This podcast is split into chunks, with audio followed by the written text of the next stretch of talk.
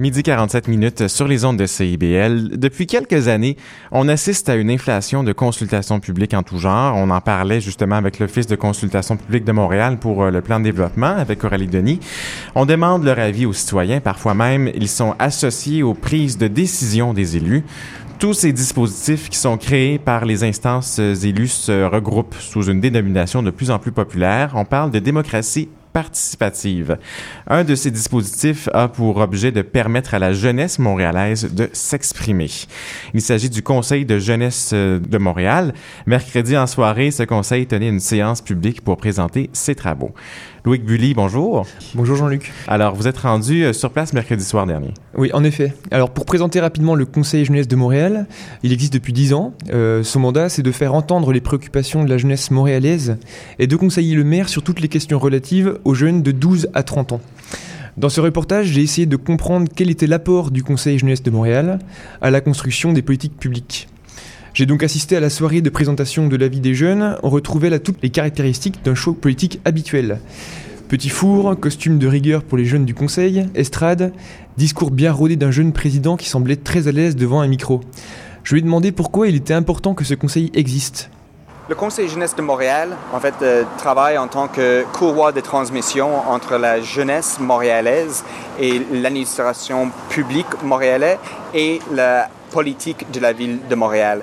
Nous, on est indépendants, on est non partisans, on est 15 bénévoles en fait, euh, qui, qui, font du travail pour euh, conseiller la ville euh, sur toute préoccupation de la jeunesse ici à Montréal. Donc, sans le Conseil jeunesse de Montréal, il y aura justement une lacune entre la jeunesse montréalaise et la ville de Montréal.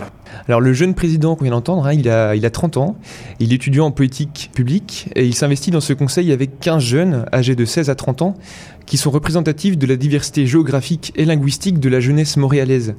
Tous s'engagent dans un esprit apartisan. Mais est-ce possible de traiter de sujets politiques sans être partisan J'ai posé cette question à l'un des membres du Conseil des jeunes. Non, évidemment, à un moment donné, il faut, faut, prendre, une, faut prendre une position, il faut choisir l'idée pour laquelle euh, on veut s'engager. Euh, ceci étant dit, au, au, Conseil jeunesse de Montréal, on a un prisme particulier qui est la jeunesse de Montréal. Euh, Qu'une idée soit plus d'un bord politique ou de l'autre, à partir du moment où ça fait l'affaire de la jeunesse, ça fait notre affaire. Donc c'est vraiment de cette manière-là qu'il faut euh, analyser ce que fait le Conseil jeunesse de Montréal. Donc, cette soirée était consacrée à la présentation des travaux de l'année, en fait, du Conseil oui. de jeunesse euh, qui portait cette année sur la participation citoyenne des jeunes montréalais. Oui, avec les manifestations étudiantes de 2012, c'était difficile de passer à côté de cette thématique. Euh, dans l'avis du Conseil, on lit 15 recommandations, parmi lesquelles euh, l'ouverture de bureaux de vote dans les établissements du secondaire, l'élaboration d'un outil électronique d'aide au vote, ou encore que le comité exécutif s'engage à répondre aux recommandations des consultations qu'il organise. Ce qui traduit que les avis, en fait, ne donnent pas toujours de suite actuellement de la part des élus. En effet, c'est souvent un des points qui pose problème, et cela m'a été confirmé par Madame Thuyer, alors qui est la vice-présidente du comité exécutif et responsable jeunesse que j'ai contacté. Je lui ai aussi demandé de préciser un aspect qui est mentionné sur le site du Conseil jeunesse de Montréal, qui indique que cette instance permet d'offrir aux jeunes un accès au pouvoir décisionnel. Le conseil jeunesse, tout comme les deux autres conseils, ce sont des conseils consultatifs.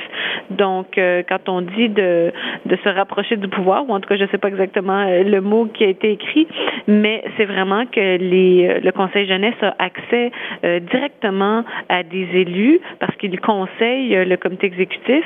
Et, euh, par exemple, moi, à titre de responsable de la jeunesse, je les rencontre périodiquement. Ben, Madame Thuyer est un peu plus claire, donc on parle d'un organe de consultation. Tout à fait, donc pas de question de partage du pouvoir décisionnel avec les élus.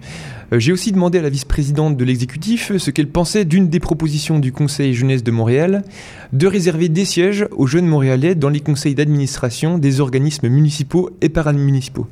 Moi, j'y suis à fait favorable et la ville, en fait, y est favorable aussi parce que on l'a mis dans notre stratégie jeunesse.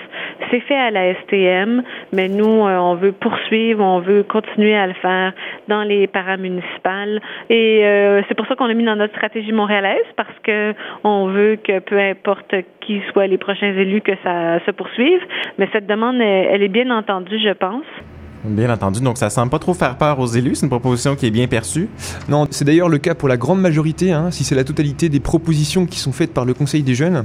On peut se demander s'il n'y a pas une autocensure des jeunes qui par ailleurs euh, adoptent davantage les codes des élus politiques que ceux d'une jeunesse rebelle et révoltée. L'élu responsable de la jeunesse a répondu à cette question. Ce sont vraiment de vrais jeunes euh, qui ont peut-être un peu euh, la différence, qui sont très impliqués dans leur milieu. Et euh, si vous constatez les différents avis de nos différents conseils, je peux vous dire que les recommandations vont souvent très très loin. Donc je ne pense pas qu'ils s'auto-censurent.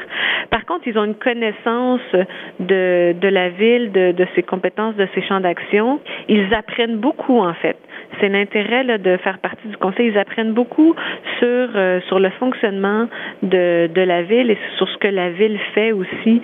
Et ça, c'est intéressant. On constate que c'est aussi une des fonctions de ce conseil, hein, de former les jeunes citoyens à comprendre les institutions et le fonctionnement politique. Peut-être même que c'est aussi une école pour former les futurs élus. Euh, il est possible d'ailleurs que cette fonction de formation prenne le dessus sur le mandat de transformer les politiques publiques. Dans ce cas, on peut s'interroger sur la pertinence de ce dispositif jeunesse pour permettre aux revendications de la jeunesse de se faire entendre. Euh, j'ai posé cette question à Julien Talpin, euh, qui est un chercheur français spécialiste de la concertation publique. La question qu'on peut poser, c'est est-ce qu'il y a des revendications spécifiques à, la jeunesse? Est-ce qu'on ne crée pas artificiellement un groupe euh, qui est au fond extrêmement, extrêmement divers? C'est-à-dire que les jeunes, il y a des, des, gens qui travaillent et d'autres qui sont étudiants. il y en a qui habitent chez leurs parents et qui habitent seuls. Et donc, peut y avoir des problèmes très différents qui, qui, qui se posent et qui ne sont pas d'ailleurs spécifiques à la jeunesse. Et donc, le risque, c'est de faire émerger des, des dispositifs autour d'une catégorie sociale, la jeunesse, qui, euh, qui n'existe que dans la tête de ceux qui l'ont créé. Et donc ça, je pense que c'est un premier, un premier problème quand on veut créer ce type d'instance de participation de la jeunesse. Donc, en effet, les revendications de la jeunesse euh, ne sont pas spécifiques à la jeunesse. Est-ce qu'il existe à Montréal un autre dispositif de consultation qui mélange euh, différents publics? Euh, non, actuellement, il y a juste trois conseils consultatifs, un pour la jeunesse, un pour les femmes et un pour les communautés interculturelles. C'est une manière de donner la parole aux minorités qui sont sous-représentées. Mais on peut se demander s'il ne serait pas plus pertinent de mélanger tous ces publics dans un même dispositif de consultation pour croiser les regards sur les sujets de politique publique qui finalement concernent tous les Montréalais. Voici la réponse de Julien Talpin à cette question. Moi, je pense que pour que la participation fonctionne, il faut partir des problèmes tels qu'ils se posent aux gens. C'est-à-dire que euh, si euh, la population considère qu'il y a un problème spécifique aux jeunes, euh, aux personnes âgées, aux chômeurs, aux immigrés, éventuellement des, des, revendications et des propositions, des solutions pourraient être trouvées dans des espaces spécifiques.